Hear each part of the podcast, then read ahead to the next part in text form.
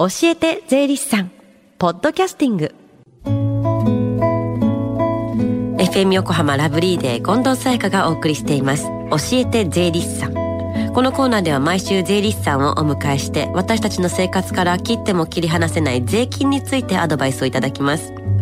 今日は東京地方税理士会妻木嗣人さんです。よろしくお願いします。よろしくお願いします。さあ今日はどんなお話でしょうか？はい、えー、今日は給料明細書の読み方講座手取りって昔と比べて減ってるの？というテーマでお話をさせていただきます、はい、今日は24日ですので、うん、明日がお給料日という方も多いかと思います、えー、給料明細書毎月給料の支給と一緒に渡されていると思いますが、うん、えー、どれだけ支給されてどれだけ控除されているか皆さんはご存知でしょうか、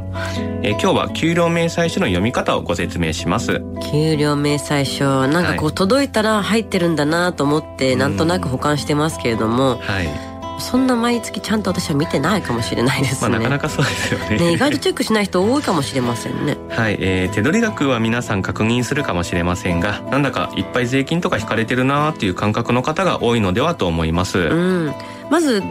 給与明細で一番最初に見るところは支給額になりますよね、はい、そうですね、えー、合計でいくら支給されているかから確認しますね、うん、えー、支給額には基本給と手当の記載があると思います、はい、えー、基本給というのは基本となる賃金で手当は役職、資格、家族手当など会社ごとのルールの中で項目が分かれていると思います、はい通勤手当の項目はある会社が多いと思いますけども、うん、えこちらは税金の計算において非課税となります、うんうん、電車などの公共機関や自家用車での通勤に対し一定までは非課税です。ただし、社会保険の計算においては非課税となりません。なるほど。まあ、通勤手当は税金の計算では非課税で、社会保険の計算では非課税じゃないと。はい、そうなんですね。えー、続いて、控除の項目に行きましょう。うん、一般的な控除の項目として、えー、健康保険、厚生年金、雇用保険、所得税、住民税があります。うん、まず健康保険ですが、こちらは病院などに行った時に出すカードで負担が一般的に3割負担となるものですね。うん、え会社が加入している保険の組合によって計算方法は異なります。え厚生年金、こちらは国民年金部分と会社員の上乗せ部分、俗に言う2階建てと言われる、え将来受け取るための年金の天引きとなります。うん天引きとはいえこれ計算式がちょっと気になりますよね。はい、えー、健康保険と厚生年金は一般的に毎月の給料支給額をもとに標準報酬月額という表がありそれをもとに天引きする金額が決定されます、うんうん、えー、上限はありますが給料が高ければ保険料も上がってきます。そうですよね。はい、えー、計算の基準となるのが毎年4月5月6月の給料支給額であり、うん、これには残業代も含まれるためこの時期にいっぱい残業して残業代が多いと保険料が高くなってしまうんですね。えー、ってことは5月6月、まあ4月5月6月っていうのはあんまり残業しない方がいいってことですか？そうですね。なるべくその方がいいかと思います。まあ、逆にあまりに極端に7月以降に変動が例えば下がるなどある場合には、保険料の金額を変更するための月額変更届を提出し適正な保険料に再計算されます。なるほど、まあ、私とか残業という概念があんまりない仕事だから何とも言えないですけども、調整できる方はした方がいいですね。そうですね。え続いて雇用保険はこれはどんな計算になるんですか？はい、えー、雇用保険は会社員の働く環境を守るための保険です。うんうん、えー、失業した時など失業保険がもらえます。うん、こちらも支給額をもとに計算されるんですけども、えー、会社員の方の負担は小さいものとなっています。うん。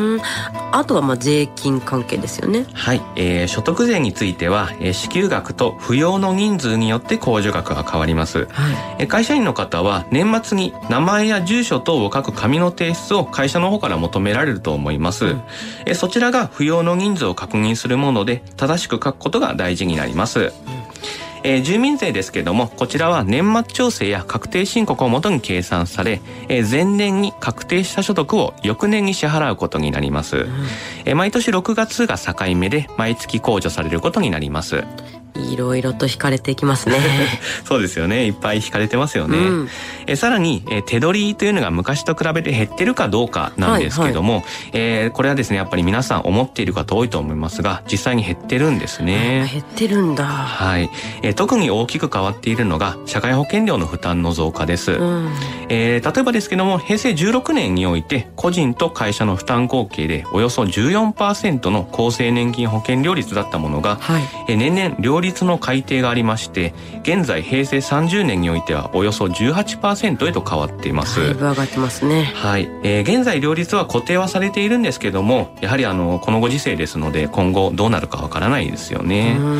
やはりこれだけ見ても手取りが昔と比べて少なくなっているのがわかります。結構変わってますね。やっぱ手取りっていうのは減ってるんですね、はい、そうですね。減ってますよね、うん、よくあの若者のまる離れと聞きますけども、まあ、手取り離れというのも現実的なお話なんですね手取り離れ 皆さんの給料の仕組みをよく知って賢く生きていきましょう、はい、最後に聞き逃したもう一度聞きたいという方このコーナーはポッドキャスティングでもお聞きいただけます FM 横浜のホームページ、または iTunes ストアから無料ダウンロードできますので、ぜひ、ポッドキャスティングでも聞いてみてください。番組の Facebook にもリンクを貼っておきます。給与明細を片手にぜひもう一度聞き直してみてください。この時間は税金について学ぶ教えて税理士さん。今日は給料明細、給料明細書の読み方講座、手取りって昔と比べて減ってるのというお話でした。つまぎさんありがとうございました。ありがとうございました。Deep inside your ears still lingers on fading sound of footsteps,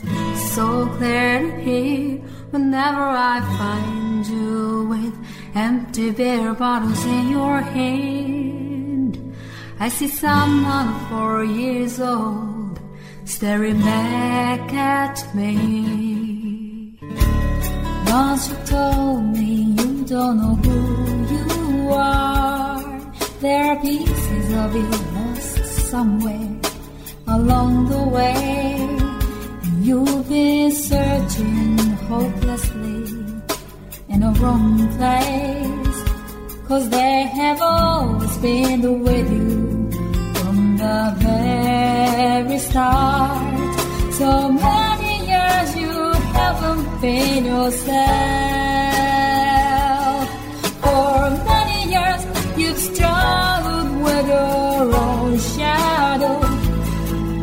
And now you're slowly getting back on your feet. Slowly, slowly. For many years you haven't been yourself.